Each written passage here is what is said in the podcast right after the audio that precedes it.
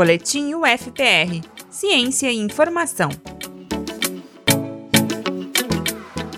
Cientistas da Universidade Federal do Paraná desenvolveram um teste rápido e de baixo custo para a Covid-19.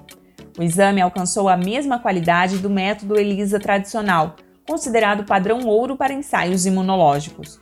A tecnologia criada por pesquisadores do Laboratório de Microbiologia Molecular do setor litoral da UFPR utiliza nanopartículas magnéticas cobertas com antígenos virais. O teste funciona com um volume muito baixo de sangue, que pode ser coletado com uma lanceta semelhante à utilizada para o exame de glicose.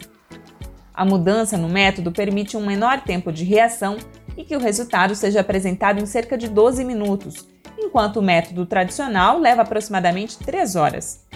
A nova tecnologia tem potencial para ser utilizada em pontos de atendimento de saúde e ainda pode ser adaptada para o diagnóstico de outras doenças.